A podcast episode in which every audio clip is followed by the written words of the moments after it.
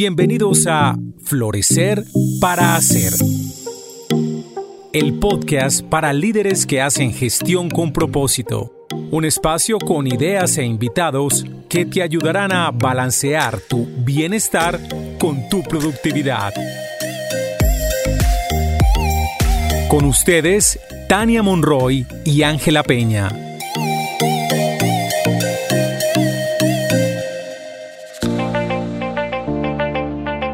Hola, bienvenidos a un nuevo capítulo de Florecer para Hacer. Hoy estamos aquí, Ángela Peña y Tania Monroy, y les damos la bienvenida a este nuevo podcast.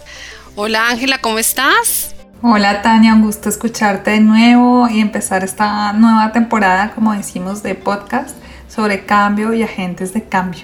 Sí, yo también estoy súper emocionada con ese tema. Sí, yo creo que este tema es uno de nuestros favoritos, ¿cierto? así es. Y bueno, creo que tenemos unas cosas bien interesantes para compartir con todos los que nos escuchan.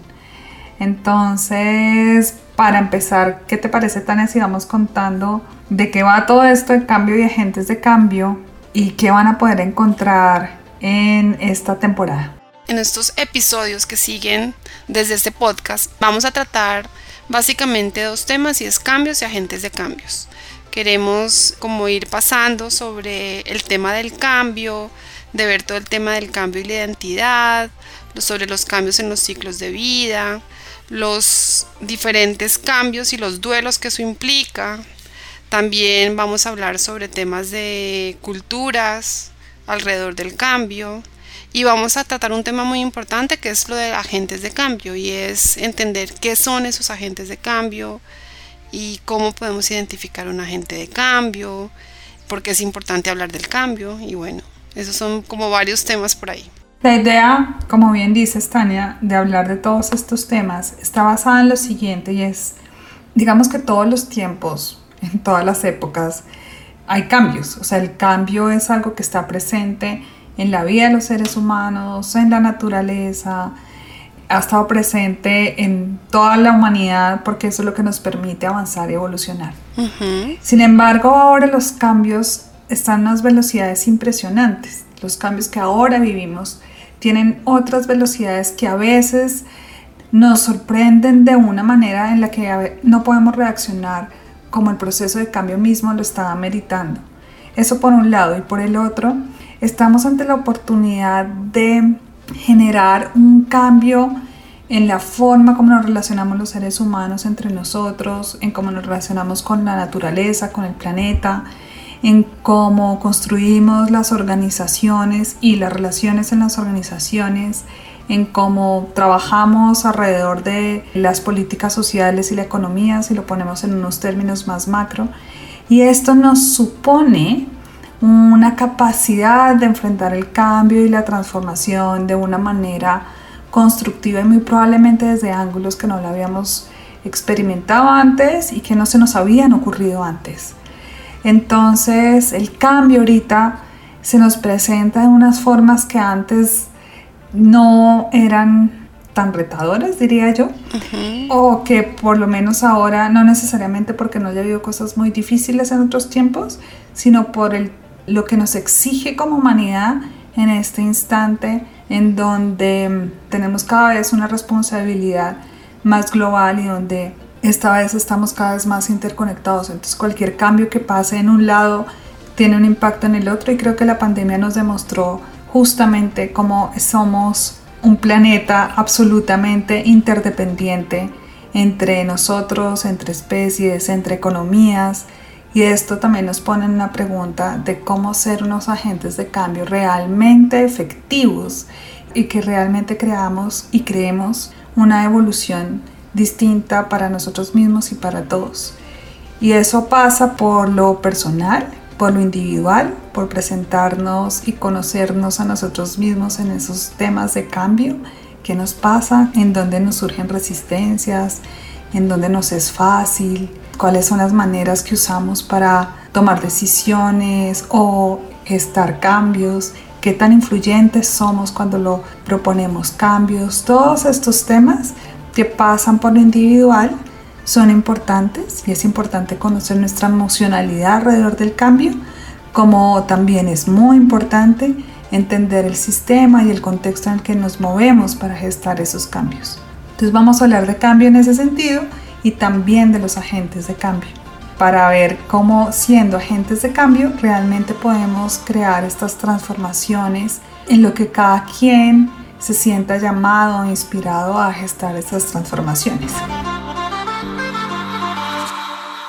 Y yo creo que vale la pena, Ángela, como contar a nuestros oyentes qué es un agente de cambio, ¿no? ¿Cómo se puede definir un agente de cambio? Como para empezar a entender lo que vamos a ver durante esos siguientes podcasts.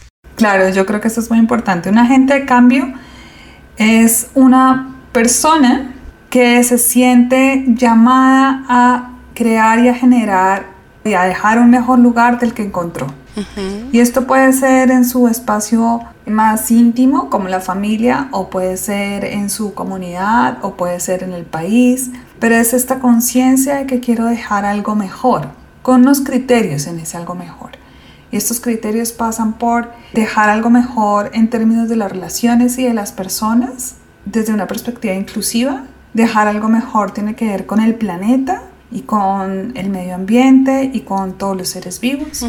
Dejar algo mejor tiene que ver con la sostenibilidad, no solamente esta sostenibilidad ambiental, sino la sostenibilidad económica y cómo hacemos que, por ejemplo, en las organizaciones esté presentes por lo menos estas tres, ahorita menciono la cuarta, son cuatro, que son las personas, el planeta, la sostenibilidad, que en inglés es profit, para que tengamos las cuatro P's y la otra P es purpose, que es propósito.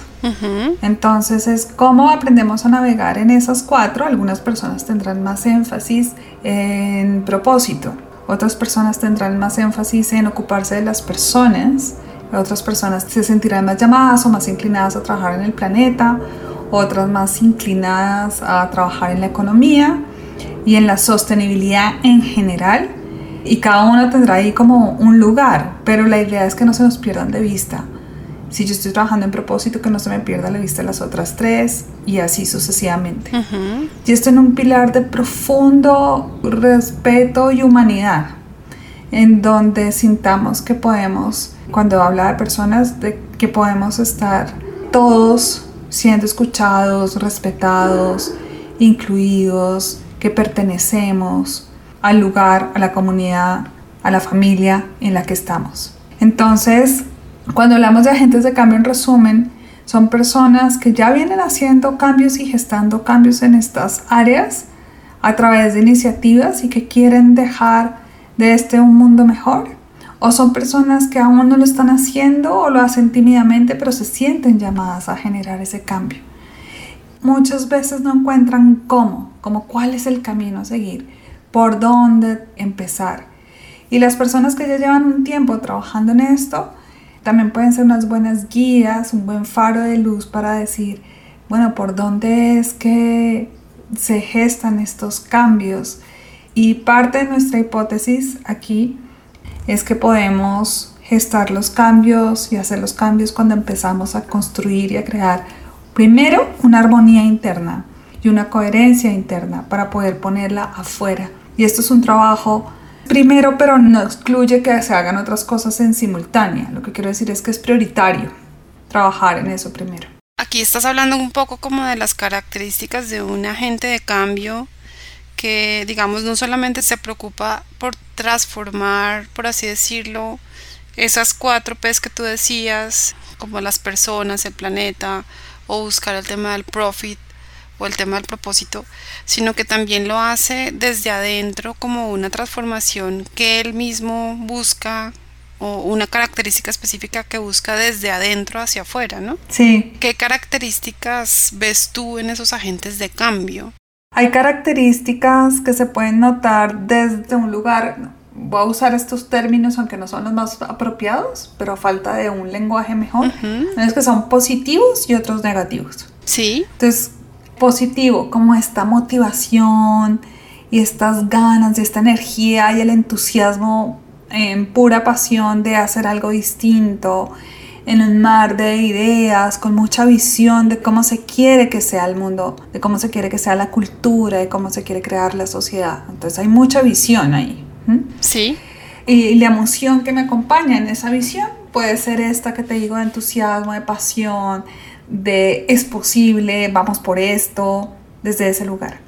Pero muchas veces con esta visión también algunos agentes de cambio los acompaña un escepticismo importante y una sensación de tal vez de frustración, porque pueden ver todo lo que puede ser distinto y todo lo que es posible y es muy frustrante sentir que otros no lo ven. O no lo ven igual o no les importa. Entonces podemos tener agentes de cambio en esta energía del entusiasmo y de la alegría que predomina, o estos agentes de cambio desde el escepticismo, desde a veces de la frustración, que es otra energía, y uno puede andar en cualquiera de las dos también, puede fluctuar de un lado a otro. Quienes están en esta energía de la motivación y demás, suelen ser muy inspiradores y abrir el camino, o sea, son los que abren el camino los que son más escépticos, pero que igual quieren hacer los cambios, son los que sostienen los cambios. Como los que conducen, porque van viendo obstáculos y, removiendo. Mm, no porque los otros también pueden ver los obstáculos, pero si ves es algo complementario. Entonces sí, ven los obstáculos también, pero no necesariamente conducen. Pueden es más como ponerse en un lugar un poco distante y decir haga esto, haga lo otro y no ponerse al frente. Pero tienen esta cosa que son capaces de sostener un poco más, porque quienes están muy desde la pasión tienen la chispa adelantada, entonces la queman rápido.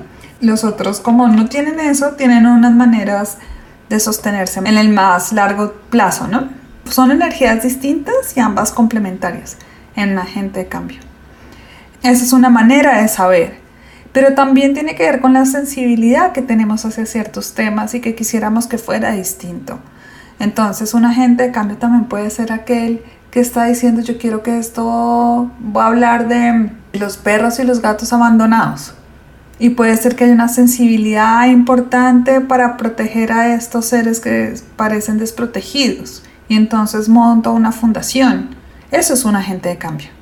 Entonces hay diferentes niveles que también tiene que ver con la sensibilidad, lo que a mí me mueve, lo que yo quiero que sea distinto. Y en términos de un autor que es chévere, que se llama Rick Tamlin, él dice, ¿qué te da hambre? ¿Tienes hambre de qué? Eso es un término muy gringo, pero tiene que ver con aquello que sientes en el fondo que hace falta. ¿Qué es lo que hace falta en el mundo? ¿Qué es aquello que tú quisieras ver más en el mundo? Y desde ahí es que nos movilizamos a construir algo distinto.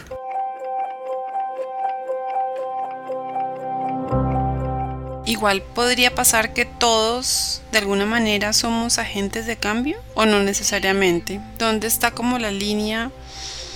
O hay gente que de verdad como que no quiere una transformación o no ve una transformación porque uno puede definir como este es mi espacio en donde genero transformación, mi familia, o quiero definir, no sé, en una organización, o voy amplificando como el radio donde uno quisiera hacer una transformación. Entonces ahí todos podríamos ser agentes de cambio, o dónde está como esa línea en que yo digo, estos son los agentes de cambio y estos son no agentes de cambio, por así decirlo.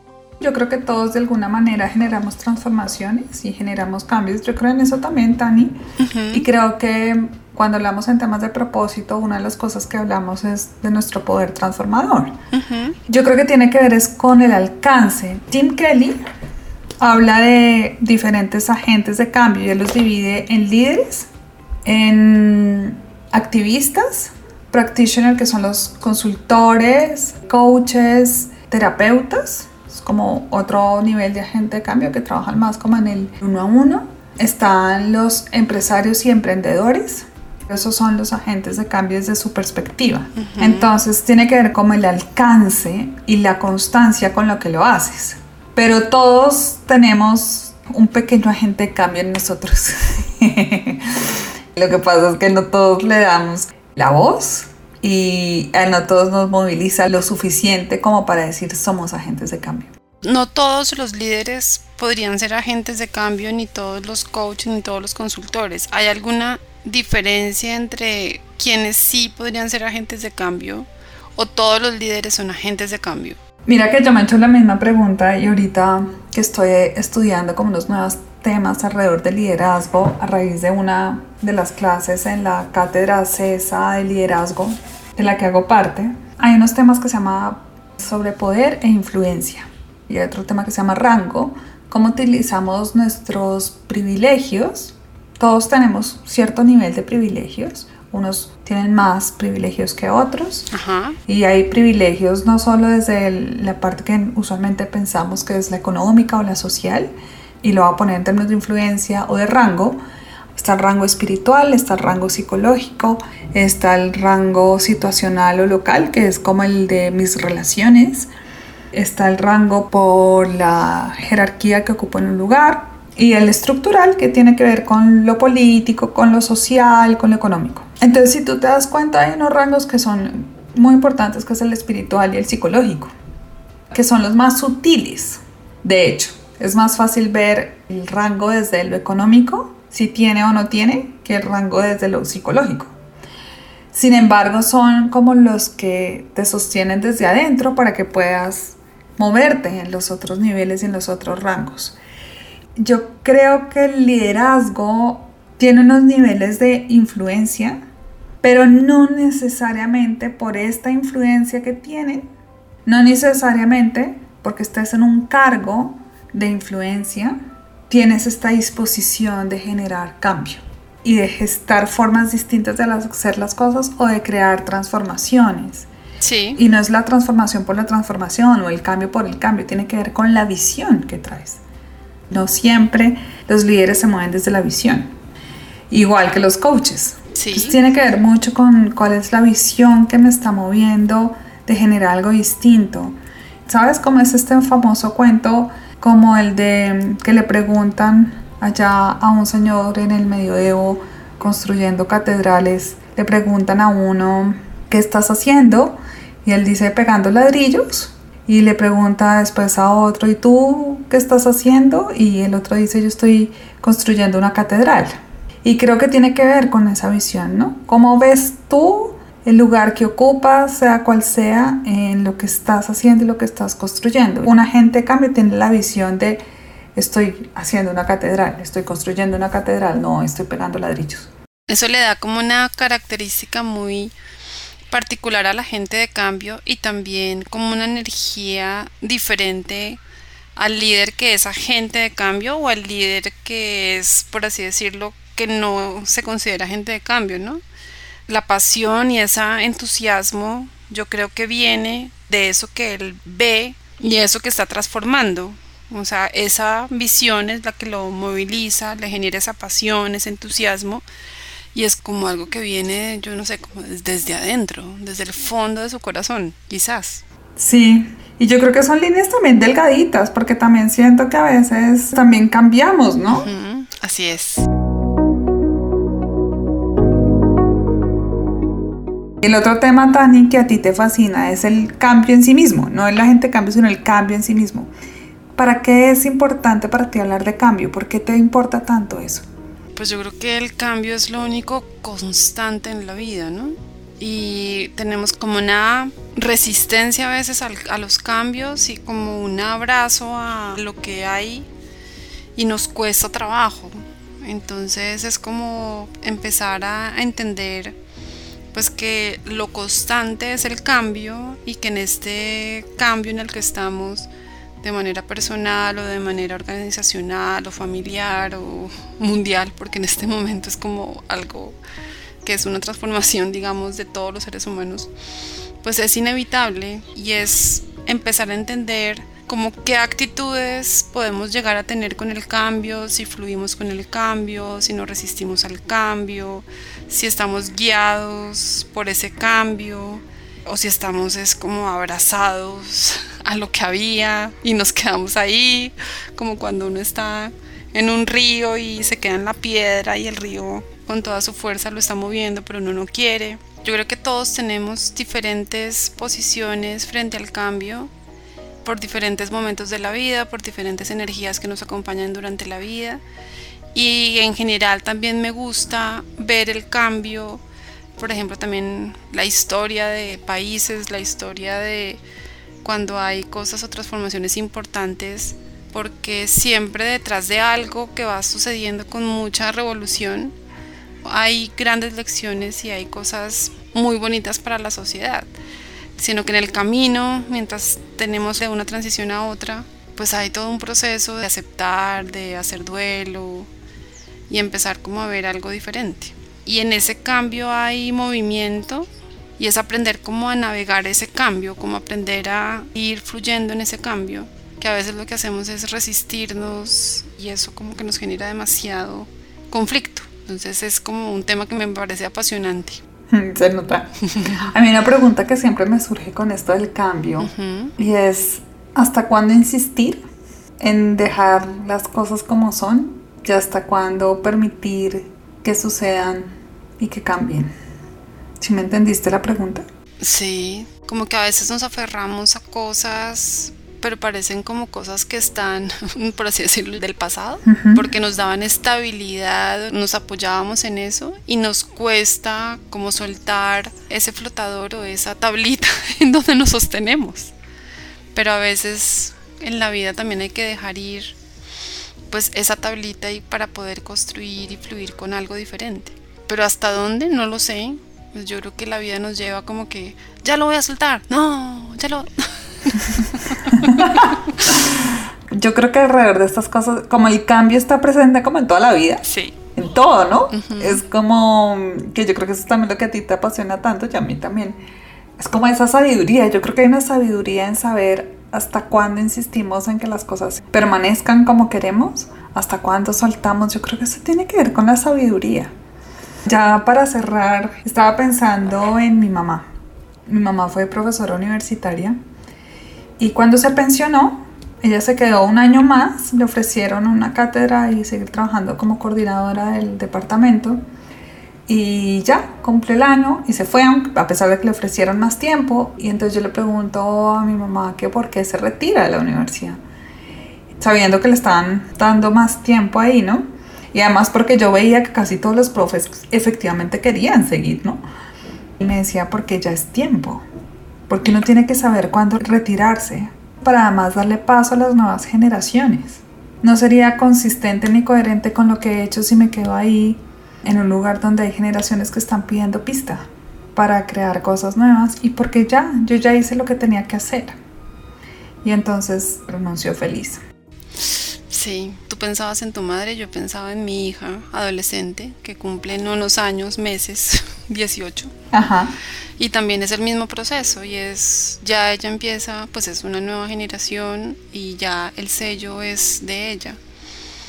Entonces si es hasta donde uno está ahí o hasta donde ya empieza a dejar que su vida sea escrita por ella y ya decir hasta aquí voy yo, en otro rol, ¿no? Y cómo la vas soltando y todo, yo creo que eso es como una cometa. Sí, una sabiduría y una danza. Y eso es una sabiduría y una destreza que hay que desarrollar. Para los que nos escuchan, todo esto es lo que vamos a hablar en esta nueva temporada, en esta nueva serie de podcast. Vamos a estar hablando del cambio en sus múltiples visiones y facetas. Y vamos a estar hablando de agentes de cambio, que son los que finalmente están detrás gestando transformaciones y que de alguna manera a veces se sienten o frustrados o muy retados en estos tiempos, sintiendo que no están pudiendo hacer lo que hay que hacer. Y bueno, aquí también vamos a conversar de eso y para que se sientan acompañados, acompañadas, que no están solos. Bueno, como siempre, un placer hablar contigo y Ángela, nos vemos en el próximo podcast. Muchas gracias. Que así sea, chao. Chao. Hasta este momento, Florecer para Hacer. El podcast para profesionales que hacen gestión con propósito. Un espacio con ideas e invitados que te ayudarán a balancear tu bienestar y tu productividad.